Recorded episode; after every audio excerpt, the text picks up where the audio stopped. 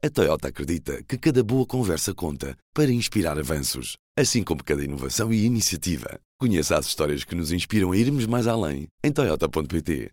Olá, bem-vindos ao Toma Partido. Hoje estamos aqui no Museu Nacional de Arte Antiga com a Catarina Ruivo, a Presidente da Federação Académica de Lisboa, para nos falar sobre as medidas apresentadas pelo Governo a propósito do próximo Orçamento de Estado para 2024, em particular as medidas direcionadas para os jovens.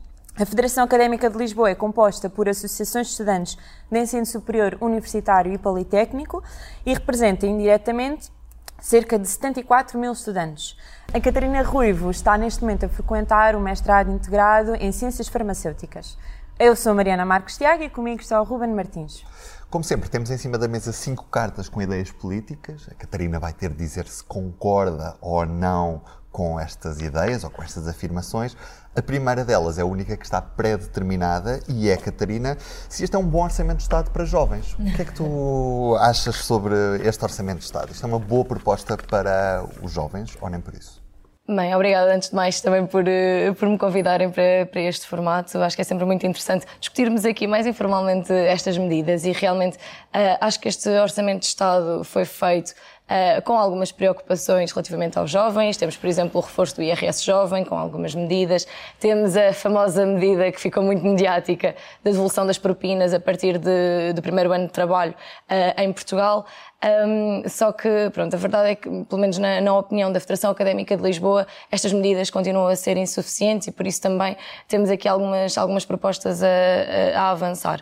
Só queria uh, também referir aqui relativamente à medida do, da devolução das propinas. Nós fomos até ver o que é que, o que, é que estava ao certo escrito no, no relatório de, de, Orçamento de Estado para 2024 e achámos, um, ou seja, encontramos algo que nós não nos fez assim muito sentido. Portanto, aqui o nosso objetivo era mesmo esclarecer os estudantes, eh, porque muitos deles vinham até nós e perguntavam: Ah, então, mas a partir de quando é que vamos receber eh, esta devolução das propinas? Sou eu que acabo este ano? São os meus colegas que acabam para o próximo ano? Como é que isto é? Pois bem, aquilo que está escrito, e eu confesso que espero que tenha sido um erro, porque acaba por aqui discriminar uh, alguns estudantes, é que realmente quem acaba a licenciatura em 2023 e ingressa no mercado de trabalho recebe já no próximo ano a devolução das propinas. Quem acaba mestrado funciona da mesma forma, mas quem acaba mestrado integrado só uh, recebe a partir de 2024. Portanto, no meu caso, por exemplo, eu que acabo este ano, não estaria uh, ao abrigo desta medida. Isto parece-me um pouco uh, aqui um contrassenso, uma vez que todos os estudantes, quer acabem licenciatura, quer acabem mestrado, este ano já vão beneficiar, mas os que acabam mestrado integrado este ano não vão beneficiar. Portanto, espero que isto tenha sido uma, pronto, um, um erro, uma, um lapso, que depois na formalização um, ehm, do, do, Orçamento de Estado em si uh, seja corrigido. Para além disso, Uh, relativamente à medida uh, do, do, programa para, para os jovens de 18 anos ficarem a conhecer o nosso país, promovendo também aqui a coesão territorial.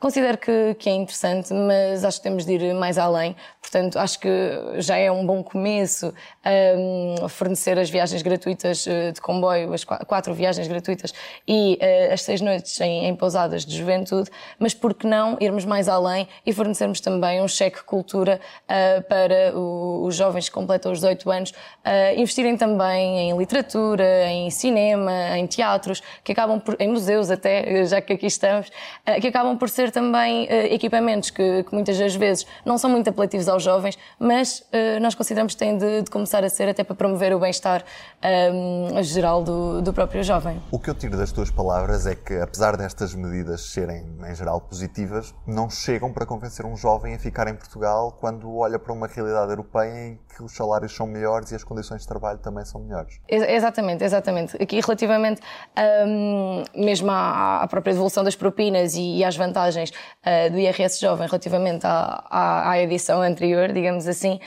um, acaba por ser um reforço positivo, não é? Um, a nível financeiro, para os jovens ficarem em Portugal, mas se compararmos com, com os ordenados lá fora, mesmo que nos digam que o preço das casas também é mais elevado, o, o, o, custo de vida também é mais elevado, percebemos que os jovens principalmente querem ficar nas grandes cidades, uh, Lisboa e Porto também têm uh, custos de vida semelhantes àqueles que, que são praticados no, no, resto da Europa e se calhar o, o ordenado que um, que um jovem, uh, mesmo com mestrado, recebe no, no primeiro ano de trabalho, não faz face àquelas que são as despesas. Por exemplo, estima-se que cerca de, de que, que a maioria dos jovens que terminam o, o, mestrado, o seu primeiro salário em termos líquidos é cerca de 950 euros.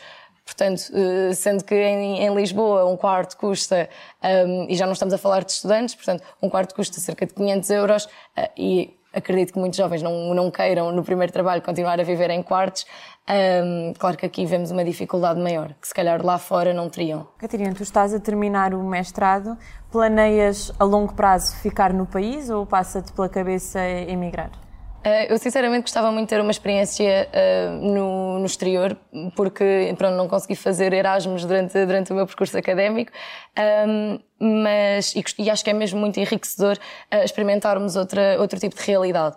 Um, e também no meu caso, no meu caso pessoal, no, ou seja, no setor, no setor farmacêutico, um, a experiência que temos lá fora acaba por ser muito enriquecedora para depois também aplicarmos cá. Uh, mas eu pronto, gosto muito de, de, Portugal também, tenho um, um, grande vínculo afetivo uh, pronto, aos meus amigos, à minha família que, que aqui estão e vejo-me continuar uh, a viver cá, não descurando essa experiência limitada no tempo lá fora. Pronto, mesmo que fosse, seria sempre uma coisa temporária sim, e não sim, sim. a longo prazo. Sim. Uhum. A FAL preparou um documento com ideias uhum. para este Orçamento de Estado. Que medidas é que a FAL contempla aqui neste documento? O que é que gostava de ver, no fundo, no Orçamento de Estado dirigido aos jovens, em particular? eu iria aqui resumir, porque o nosso documento é um bocadinho extenso ainda, eu iria aqui resumir um, as principais medidas que nós achamos que são mesmo fundamentais a serem aplicadas já, já a partir do próximo ano. Relativamente ao alojamento estudantil, isso é que a seguir já vamos falar um bocadinho sobre, sobre habitação. Um, mas relativamente aqui ao alojamento estudantil, nós consideramos que o, o complemento de alojamento uh, que é dado atualmente aos estudantes bolseiros deve ser alargado um, a mais pessoas, uh, nomeadamente até aos 33 uh, IAS, o indexante de apoios sociais. Um, isto porque os testemunhos que nos chegam uh, não são apenas de, de estudantes bolseiros que obviamente têm de ser sempre uh, postos uh, na primeira linha e esses é que devem ser, na nossa opinião, os beneficiários das, das residências públicas. Mas todos os outros que obviamente não têm essa, essa possibilidade têm de, têm de arranjar, no fundo por si mesmo e por, pelos seus meios próprios, uma residência privada ou mesmo que aluguem quartos, é sempre num setor privado esses nós consideramos que devem ser apoiados e, portanto, hum, achamos que o complemento de alojamento deve ser, deve ser também hum, direcionado a esses estudantes que atualmente ainda não são beneficiários. Um, para além disso, relativamente uh, às propinas, e já que uh, também apresentaram esta nova medida, nós ainda vamos mais além. Portanto, nós consideramos, isto é, é um. É, no fundo, uma, uma das nossas uh, medidas basilares eh, que, sustenta depois também todo, toda a nossa política educativa, é que deve haver uma redução gradual das propinas, até ao valor de zero, eh, compensando, obviamente, a dotação orçamental das instituições de ensino superior, porque sabemos que o valor das propinas acaba por ser um, um grande, uma grande fatia do orçamento de cada instituição. Um, portanto, aquilo que nós até considerávamos era que o valor da propina, que está atualmente um, congelado nos 697 euros para licenciatura e não está congelado para mestrado, uh, deve ser diminuído, portanto, no caso da licenciatura, e deve ser, uh, deve ser dado, no fundo, o teto máximo para as propinas de segundo ciclo, portanto, do mestrado. Um, achamos que a partir daí Uh, todo, no fundo, todo o pensamento de, de, atribuição de bolsas e de ação social pode ser também uh, compensado de, de, certa forma. Por exemplo, uma das medidas, agora neste Orçamento de Estado, é aumentar a dotação um, da, da, bolsa mínima para mestrado, nos 125% do valor efetivamente pago. Nós consideramos que, apesar da medida ser positiva, e é, porque já aumenta o valor mínimo da bolsa, um, acaba por ser um, um pouco dispar, uh, porque depende da, da, situação de cada um. Uh, há mestrados que custam 1.500 euros, há mestrados que custam 12 mil euros. Isto em instituições públicas, portanto, não haver, eh, no fundo, esta média um, de, de, de, valor de propina que é paga, acaba por colocar também os estudantes em situações uh, muito, muito diferentes e pontos de partida muito diferentes. Para além disso, uh, consideramos que a bolsa mínima, portanto a bolsa de ação social, que atualmente sustenta o valor da propina e pouco mais, uh, deve ser reforçada e deve cobrir pelo menos 150% do valor da propina. Ou seja, nós achamos que uma bolsa de ação social uh, não, pode, não pode cobrir apenas o valor da propina, porque estudar no ensino superior é muito mais do que isso. Um, encadeado também noutra medida que nós temos, é o reforço uh, financeiro para materiais e equipamentos que são obrigatórios para a conclusão de um curso, nós, nós consideramos que isso deve estar no valor, no valor da bolsa. Porque, por exemplo, não sei se têm ideia, mas um estudante de arquitetura gasta ao longo dos 5 anos, cerca de 3 mil euros em materiais, só na sua tese, mais de 2 mil euros uh, em materiais, que, são, que saem do próprio bolso. Portanto, não há qualquer tipo de ajuda por parte da instituição. Um estudante de medicina dentária tem de cobrir uh, todos os equipamentos que depois utiliza nos seus estágios e nas suas aulas práticas. E são equipamentos que rondam também os milhares de euros. Portanto, todas essas, eh, no fundo, todas essas necessidades que um estudante tem eh, no ensino superior devem ser cobertas, no nosso ponto de vista, eh, pela, pela Bolsa. E, claro, no caso de um estudante não receber Bolsa por não necessitar dela, consideramos que mesmo nestes cursos mais críticos devem ser apoiados, portanto, no, no, numa forma global. Apresentaram estes contributos aos partidos políticos representados na Assembleia da República ou até ao Governo? Uhum. Uh, nós discutimos todas estas medidas no Encontro Nacional de Direções Associativas. Uh, já conseguimos avançar algumas medidas juntamente, diretamente com o Ministério da Ciência e Tecnologia e Ensino Superior, porém ainda não fomos contactados pelos partidos políticos para também fazer, uh, fazer a apresentação destas medidas, algo que costuma acontecer todos os anos. Portanto, neste momento ainda não as apresentámos como, como propostas para este Orçamento de Estado de 2024, mas claro que temos vindo a trabalhar ao longo dos, dos tempos nestas medidas, porque lá está, nós acabamos por fazer aqui uma compilação, mas estas medidas já têm sido apresentadas em diversas, em diversas fases de, pronto, do, do ano não foram contactados, mas eh, esperas que, que ainda venham a ser. Sim, exatamente. Normalmente costumamos ser contactados entre setembro e outubro. Este ano não percebo porque é que isto não aconteceu e é algo global uh, no movimento associativo. Tenho falado com os meus colegas também de outras regiões do país e ainda não fomos contactados e, portanto, não percebemos muito bem se isto é um sinal, se não é, uh, mas sem dúvida que vamos também fazer chegar esta, estas, uh, uh, estes contributos, porque achamos que é importante, principalmente em medidas direcionadas aos jovens e principalmente aos jovens do ensino superior, que nós sejamos ouvidos, senão as medidas vão ser desajustadas do público-alvo, isso não faria sentido. Catarina, se calhar podes tirar mais uma carta, é a primeira a tua escolha? O Governo está a fazer tudo o que pode para fixar os jovens no país. Acho que também já vimos esta, um bocadinho desta temática. Eu não sei se está a fazer tudo o que pode. Eu acho que está a fazer aquilo que considera que é o mínimo indispensável.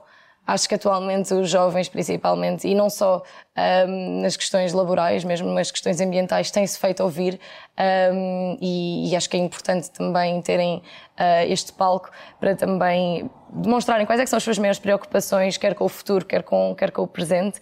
E acho que o Governo está a fazer aquilo que é o mínimo indispensável para apaziguar um pouco um, to, pronto, toda, todas estas circunstâncias, nomeadamente ao nível do alojamento, ao nível dos salários baixos e ao nível ambiental, mas não sei se, se está a fazer uh, tudo o que pode, tendo em conta que temos aqui um, o PRR a acontecer uh, no nosso país, temos, acho que nunca tivemos uma injeção de, de, dinheiro tão grande na, no nosso país. E, portanto, considero que, seja, que, é mesmo, que é mesmo importante aplicar estes fundos de forma, de forma correta.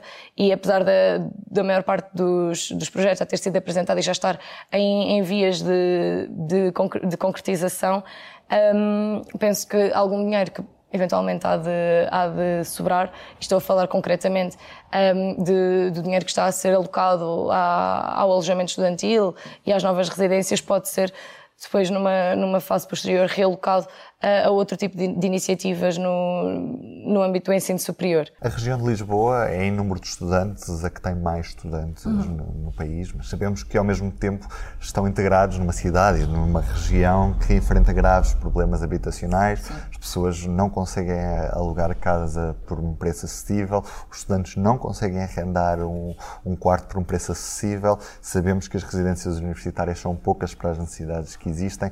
Isto, de certa forma, coloca em risco a, a continuidade de Lisboa como cidade universitária e cidade acolhedora destes estudantes de todo o país? Lá está, sendo a capital, eu acho que nunca vai deixar de ser, uh, no fundo, a maior cidade universitária do país, porque é onde há, eventualmente, uh, a sede das maiores empresas, as maiores oportunidades, mas, uh, ao mesmo tempo, as dificuldades e os obstáculos a frequentar uh, e a viver nesta cidade aumentam.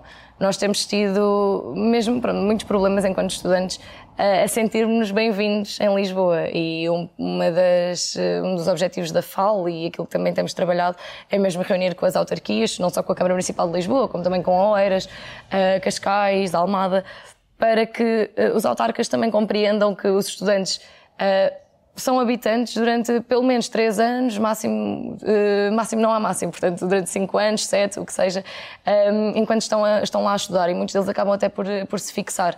E, e realmente. Uh, achamos que há muitas dificuldades um, na vivência universitária de um estudante em Lisboa. Não, pronto, não falando já do preço das casas, que já sabemos uh, que são preços altíssimos, incomportáveis, uh, na média dos 450 euros sem despesas, a ascender a uh, 500, 600 euros. Há estudantes que preferem mesmo, uh, só para não terem o problema e um, o, mesmo a ansiedade de encontrar casa e não saberem se é uma casa em que vão ficar durante um mês, se é uma casa que vão poder permanecer mais tempo, preferem ficar em residências privadas de estudantes que custam 900 euros por mês, 1000 euros por mês. E, sinceramente, as condições são, obviamente, que são melhores, têm de ser melhores por este preço, mas não são assim tão diferenciadoras como, eventualmente, uh, deveriam ser. Um, mas há mais, há mais obstáculos. Há o obstáculo da rede de transportes.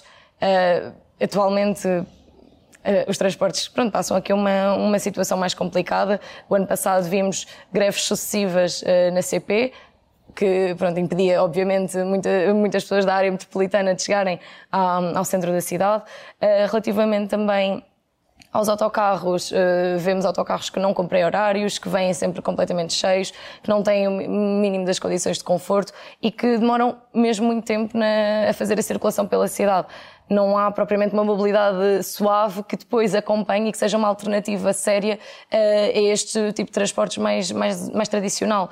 E, e, portanto, não é só o alojamento, é também um, a questão da mobilidade na cidade, que acaba até, e, e isto é importante também dizer, não estar adaptada a estudantes com necessidades educativas específicas, que têm problemas de, de, de, de mobilidade, e, portanto, estes estudantes, então, pronto, acabam por ser aqui completamente postos de parte um, de qualquer vivência. Para além disso, um, há também ainda bastantes dificuldades ao nível da, da própria saúde e bem-estar. O acesso uh, à saúde em Lisboa e diria que em todo o país uh, é um problema, nomeadamente um, a serviços de, de, psicologia e apoio psicológico que temos vindo a alertar uh, sucessivamente que após a pandemia tem ganho uma, uma expressão muito maior.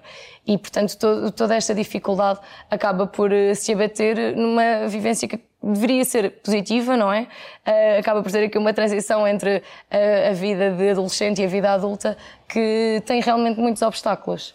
Em Lisboa, o complemento de alojamento para alunos bolseiros vai passar dos 336 euros para 456. Uhum. Uh, isto chega para dar condições aos alunos bolseiros do ensino superior? Sim, eu considero que, que acaba por ser mesmo uma ajuda importante.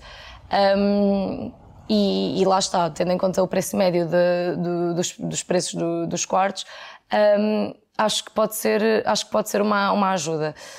Agora, há aqui também a outra face da moeda, que é uh, esse, esse valor só é dado caso, o, no fundo, o, o senhorio passe um recibo todos os meses e tenha um contrato de, de arrendamento muitas vezes, mesmo muitas vezes, diria a maior parte dos casos, isto não acontece. Eh, os quartos não são alugados de forma legal, digamos assim, eh, porque acaba por dar mais trabalho ao senhorio, o estudante também não está informado dos seus direitos, então acaba por não fazer fim-capé nessa, nessa condição. E, para além disso, tem, tem-se visto, apesar de agora acho que a tendência já está a, a, a inverter-se. Mas o aluguer, que, o aluguer informal ainda é maioritário, é isso? Sem é dúvida, sem dúvida. E para além disso, a disponibilidade, a disponibilidade de quartos tem vindo a diminuir ao longo dos tempos. Acho que este ano já houve uma, pequena, uma ligeira inversão uh, desta, desta tendência, ou seja, acho que já há mais quartos disponíveis. A questão é que, lá está, Toda, ou seja, as condições para o estudante bolseiro receber esse, esse complemento uh, são, dependem de muitas variáveis. Depende do estudante, primeiro, ser bolseiro, portanto, conseguir a bolsa, candidatar-se e conseguir a bolsa, candidatar-se a uma residência pública e não ter vaga, ficar em lista de espera, não ter vaga, entretanto, se calhar as aulas já começaram, isto não, não sabe sequer se tem, se não tem. Não ter vaga, procurar um quarto, esse quarto, primeiro, primeiro encontrar um quarto, depois esse quarto ter uh, os, o contrato de arrendamento e os recibos de, de, uh, de, do serviço, e depois, sim, o estudante pode comprovar que uh, realmente é estudante bolseiro, que tem estas condições todas e recebe o complemento.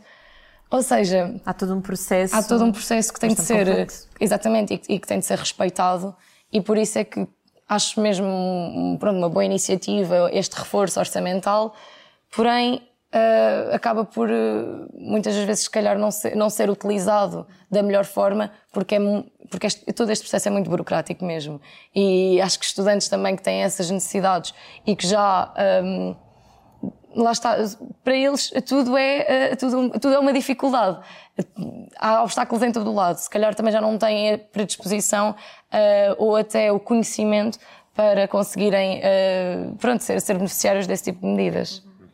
Quais é são as soluções que a Federação Académica de, de Lisboa propõe para resolver este problema? Porque aparentemente o problema é muito grande, tem algumas coisas que podem ir atenuando aqui e ali, mas na prática o problema vai persistir no tempo. Uhum. Uh, é assim, nós consideramos que toda esta tendência do aluguer uh, de quartos no mercado uh, não regulado vai continuar a existir e, sinceramente, tem de continuar a existir até que haja uma desburocratização do processo, em que seja óbvio para os senhorios como é que podem alugar um quarto com as melhores condições para os estudantes. Porque muitos senhorios até nos contactam e dizem: Olha, eu tenho aqui um quarto, quero fazer um preço acessível, um, querem mesmo que, que, isto seja ocupado, porque também é do interesse das pessoas receberem algum dinheiro e não terem um quarto simplesmente vazio em casa. Portanto, conseguem juntar mas, aqui. Mas tu dizes que esses alugueres informais acontecem porque as pessoas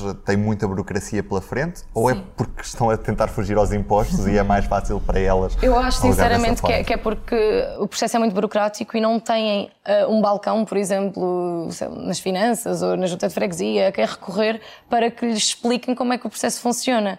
Eu, sinceramente, acho que se houvesse uma maior educação também por parte do, dos senhorios de como desburocratizar o processo, fazer tudo de, a nível legal, porque lá está, quando, quando os senhorios alugam quartos a estudantes, também têm benefícios fiscais. Eu acho que nem sabem isso. Portanto, acho que não é de todo uma, uma tentativa de dar aqui a volta à situação. Acho que não há uma linha de contacto uh, clara que esclareça, pronto, olha, tem de fazer isto, isto e isto, e a partir daí está tudo regulado. É preciso, obviamente, um advogado para fazer, redigir o contrato e ter aqui o reconhecimento das assinaturas, mas pronto, a partir daí está tudo bem. Eu acho sinceramente que eh, aqui resolvemos o processo de, de várias formas e são estas as propostas que a FAL tem apresentado. Desburocratizar o, a questão do aluguer das casas a estudantes, haver uma linha de contacto para que, para que os senhorios também sejam informados do, do, do procedimento, que um, os estudantes também consigam. Uh, lá está, aceder a estas casas num portal mais centralizado. Nós temos tentado desenvolver com as várias câmaras da, da, área metropolitana de Lisboa um portal centralizado em que tanto senhorios possam inscrever as suas casas já uh, bem reguladas, como estudantes à procura se possam inscrever e, faz, e fazia-se assim um match. Uh, mas isto ainda é um processo, portanto, um, algo neste sentido poderá sempre beneficiar uh, e depois, obviamente, aumentar o complemento de alojamento que já referi anteriormente uh, para, os, para os estudantes não bolseiros, já que os estudantes bolseiros já têm essa garantia. Um, mas acho que tem mesmo de ser um, no fundo uma medida uh, composta por vários por, por vários uh, por várias entidades por, por, vários setores não pode ser apenas o ministério que uh, dita e pronto os restantes que, que, que, façam. Até porque o no fundo, o Ministério tem, tem tido também uma, uma grande preocupação com este tema, mas acho que é importante as autarquias também terem, o próprio Governo como um todo arranjar aqui mecanismos para facilitar toda esta, toda esta necessidade que, que acaba por ser mesmo muito grande atualmente. Uhum. Vamos tirar mais uma carta. A Toyota acredita que cada boa conversa conta para inspirar avanços, assim como cada inovação e iniciativa. Conheça as histórias que nos inspiram a irmos mais além em toyota.pt a minha geração vive pior do que a dos meus pais. Concordas com essa ideia? Eu não sei se vive pior, uh, mas acho, vive diferente. Acho que na altura havia uh, muitas. Algumas dificuldades e, e, algumas necessidades que também tinham de ser cobertas, atualmente há outras. E, e acho que em todas as gerações há de ser assim. Um, sinceramente, não sei se nós vivemos pior. Temos, é, no fundo, obstáculos diferentes e, e também, se calhar, expectativas diferentes. Por exemplo, um, eu muitas vezes falo disto com os meus amigos. Acho que nós nunca tivemos uma, uma geração que vivesse tão pressionada com tudo, com objetivos, com deadlines, com, com tenho de fazer para ir para aqui, para ir para ali e uh, toda a vida acabava por ser muito, muito já programada. Acho que não há propriamente aquela liberdade. Atualmente as pessoas que fazem um gap year são vistas como uau, tipo, como é que consegues fazer isso? Como é que, como é que tens liberdade para fazer isso? Ou é financeiro, ou é tempo? Os teus pais deixam-te, pronto. Acaba por, eh, por, eh, acho que acabamos por ser uma, uma geração que vive muito pressionada, uh, no fundo, a fazer umas etapas a seguir às outras até chegar ao final da vida e no fim olhamos para trás, ah, se calhar devia ter aproveitado mais e se calhar não aproveitei. Um, em termos de, de condições, sinceramente não sei, se, não sei se vivemos pior, mas também não sei se vivemos melhor. Portanto, acho que fica aqui um bocadinho no, num limbo. Um, porque realmente acho que uh, os desafios são diferentes. Outra da, das questões que vocês levantam no, no, vosso documento com as contribuições para o Orçamento do Estado são as questões da saúde e do bem-estar. E nós sabemos que nas universidades não há a rapidez no apoio psicológico aos alunos como eles anseiam, não é? Vocês uhum. como pedem inclusive é que, que, se colmatem essas carências com a contratação de mais psicólogos para, para as várias universidades. Isto é um problema uh, sério e frequente no ensino superior, porque, por exemplo, há um ano falava-se em tempo de espera de seis meses Sim. para aceder ao apoio psicológico no Instituto Superior Técnico, por exemplo. Sim. Isto é comum às várias universidades aqui de, de Lisboa? Sim, isso eh, e até diria que é um problema transversal. Um, e mesmo transversal a nível do nosso Sistema Nacional de Saúde. Não há uh, psicólogos, não há, no fundo, profissionais uh, que trabalhem a saúde mental uh, disponíveis à população. Muitas das vezes, uma consulta de psicólogo de, na, a praticar preços de tabela são 50 euros por, por sessão. Sendo que isto não são problemas em que vamos ao médico de 6 a 6 meses. São problemas que têm de ser uh, trabalhados semanalmente, quinzenalmente, para fazerem o efeito desejado. Portanto, uh, sem dúvida que os estudantes não conseguem pagar 50 euros por consulta numa clínica privada para, um, para beneficiarem deste tipo de apoio. Um, portanto, isto tem sido algo que o movimento associativo tem vindo a, a, alertar, mesmo pronto, de forma sistemática ao longo dos últimos anos, muito antes até da pandemia, mas com a pandemia intensificou-se muito mais. Um, e nós até tivemos há pouco tempo uma formação com uma psicóloga e professora na, na Católica, um, que nos dizia que, no fundo, todos os estudos que, que têm, eh, que têm saído eh, relativamente até à população mais jovem, portanto, pré-universitária, entre o, o, terceiro ciclo e o secundário, tem sido, tem, tem dado, no fundo, um, indicações muito preocupantes sobre a, a, geração que vamos apanhar agora daqui a dois, três anos no ensino superior. É uma população que está uh, que sentia-se triste a maior parte do tempo, uh, sentia-se tão triste que sentia que não conseguia aguentar, que praticava atos autolesivos uh, numa percentagem que é assustadora e são pessoas que estão atualmente no décimo ano, no nono ano e que daqui a nada entram no ensino superior. E aquilo que eu vejo enquanto estudante que já fez o seu percurso académico é que não há resposta atualmente dos serviços médicos do, na, na, nas instituições de ensino superior e se não há agora, tenho, espero que não, espero que me engane, mas acho que não vai haver no, daqui, a, daqui a dois, três anos. Tem sido feito um reforço e por isso é que nós continuamos a, a, a, a, pedir que se faça um reforço ao nível da contratação de psicólogos, mesmo de quadro, não apenas os que vão prestar serviços uh, X horas por semana, porque achamos também tem de haver aqui o seguimento um, dos estudantes e tem de haver até a responsabilização da própria instituição por criar cidadãos saudáveis que se vão integrar numa sociedade que tem de continuar a, a desenvolver-se. Um, e, e, por isso é que também fazemos este pedido. Para além disso, e sabendo que uh, as instituições de ensino superior estão muito sufocadas a nível financeiro um, e que por vezes não das duas uma ou contratam um psicólogo ou contratam um investigador e sabemos que uh, no fundo a missão principal das instituições de ensino superior é educar e investigar uh, pedíamos também um reforço obviamente, ao Ministério da Saúde, ao nível dos Serviços Nacionais de Saúde, do Serviço Nacional de Saúde, para dar resposta não só aos estudantes como à população em geral, mas também a prática de parcerias entre os, uh, os cuidados primários e as instituições de ensino superior. Outra das dificuldades, e que realmente muitas vezes as pessoas esquecem-se, um, é que um estudante, quando é deslocado, deixa de ser acompanhado pelo seu médico de família, caso o tenha, quando já não o tinha, pronto, ainda fica mais desamparado.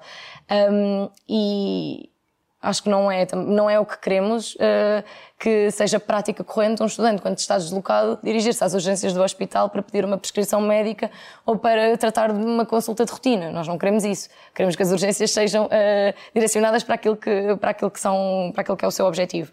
Portanto, tem de haver aqui uma maior. Um, ehm, digamos, uma maior parceria, digamos assim, entre os cuidados de saúde primários, uh, os centros médicos das instituições e uh, os estudantes para que haja aqui um canal de comunicação mais, mais direto. Ou seja, não falando apenas de, de psicologia, falamos de um, ehm, clínica dentária, falamos de nutrição, uh, falamos de clínica geral familiar, falamos de planeamento familiar porque o contexto de um estudante no ensino superior é, é um contexto no fundo, até muito sensível, porque eh, estamos perante pessoas que viveram, se calhar, a vida toda junto da sua família, junto dos seus amigos, os amigos que, com que cresceram, eh, e depois, do nada, mudam-se para outra cidade ou mudam-se para um, um sítio realmente longe de casa e vêm-se sozinhos. Têm de adaptar hábitos alimentares, têm de aprender a gerir o seu tempo entre a gestão de uma casa e o estudo.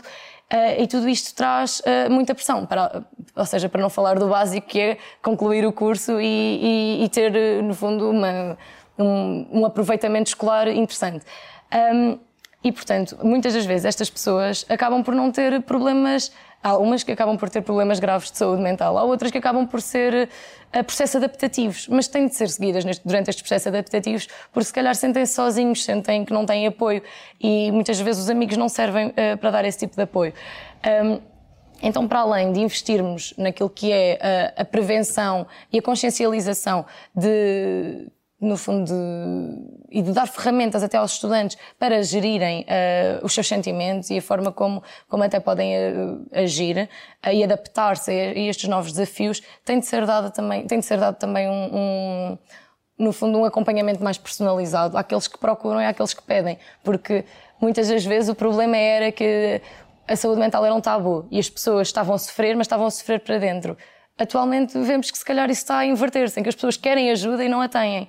Portanto, sem dúvida que vamos ter de, de arranjar uma maneira de colmatar esta, esta situação. Ainda no seguimento deste tema, há cerca de um ano, vieram ao público algumas queixas de estudantes universitários que denunciavam uma glorificação do sofrimento no Instituto Superior Técnico, em particular. A minha pergunta para ti é se esta situação é exclusiva do IST ou se estamos perante esta glorificação do sofrimento quase a nível nacional ou em particular a nível de Lisboa? Eu penso que seja um bocadinho geral.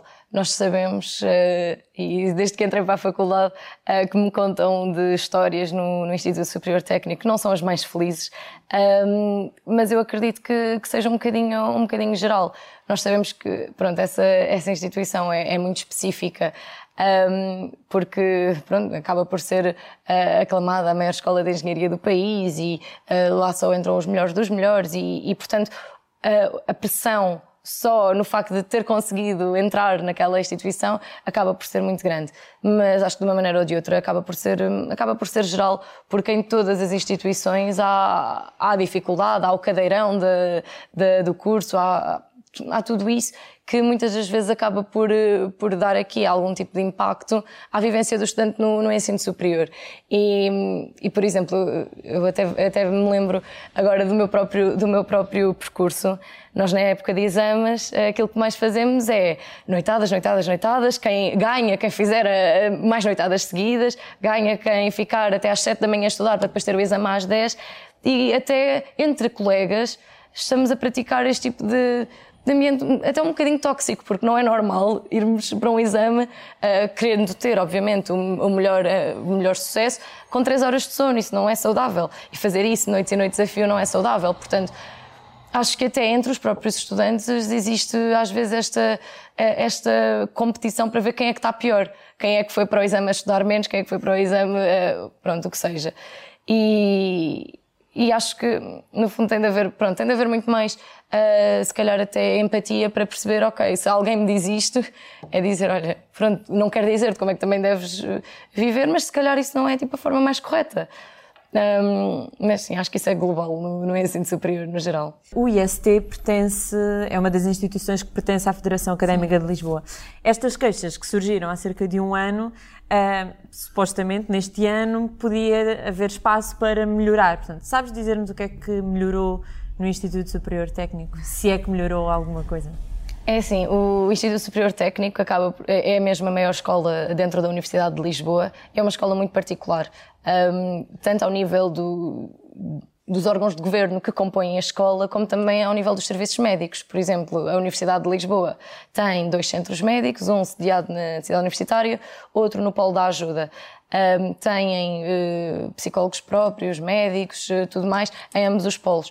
O Instituto Superior Técnico lá tem um centro médico também. Portanto, os estudantes que frequentam o Instituto Superior Técnico acabam por ter esta mais-valia de, tanto na sua própria faculdade, como através dos serviços centrais da Universidade de Lisboa, poderem aqui usufruir de, de, de ajuda.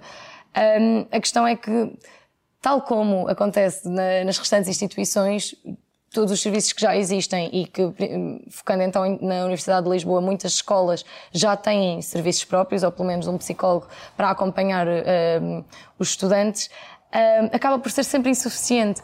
Portanto, sinceramente, sinceramente e relativamente a essa, a essa notícia em específico, uh, acredito que não tenha sido feito nada, porque Uh, houve também, e isto acabou, acabou por ficar mediático, um, que o próprio uh, diretor da instituição veio dizer que o IST é uma escola de engenheiros e não uh, um, um, hospital para tratar ou para acompanhar uh, os estudantes. Portanto, só assim também conseguimos perceber quais é que são as prioridades das instituições, ou desta instituição em específico, claro. Acaba por ser uma situação um pouco contraditória, porque, na, na minha opinião pessoal, e aquilo que nós também defendemos na, na FAL, é que nós não conseguimos uh, criar bons profissionais e realmente pessoas que intervenham ativamente na sociedade, que sejam pessoas equilibradas e saudáveis, se não cuidarmos da nossa saúde mental. É, a saúde mental é tão importante como a saúde física, andam de mãos dadas e pronto, quem não pensa o mesmo tem de se informar melhor, porque realmente cada vez mais estudos apontam isso e não faria sentido de outra forma. Um, e portanto acaba por ser um bocadinho complicado aqui gerir essa situação. O movimento estudantil sempre foi muito associado às lutas académicas, nos anos 60, por exemplo, uhum. contra a ditadura, e depois, mesmo em democracia, teve sempre uma elevada capacidade de mobilização nesses primeiros anos de, de democracia. Hoje, os estudantes perderam essa capacidade de reivindicação e de mobilização que existiu em décadas anteriores? Eu acho que não perderam a capacidade de mobilização. Eu acho que mobilizam-se de forma diferente. Atualmente, hum, acho que é feita muito. Hum, acho que as reivindicações acabam por passar mais pelas redes sociais ou por outro tipo de fóruns que não uh, ir, no fundo, combater diretamente nas ruas um, esse, para na altura, o regime. Um, e, ou seja, acho que acabamos por nos manifestar de forma diferente. Uh, mas sem dúvida que que outro tipo de mobilizações atualmente ainda, ainda são feitas. Acho é que é um bocadinho diferente atualmente. Obrigado por teres aceitado este convite para vir Obrigada, gostei ao muito. Toma Partido. Ruben Martins, Mariana Marques Tiago. Este foi mais um episódio do Toma Partido, a partir do Museu Nacional de Arte Antiga. Até ao próximo episódio, daqui a duas semanas. O público fica no ouvido.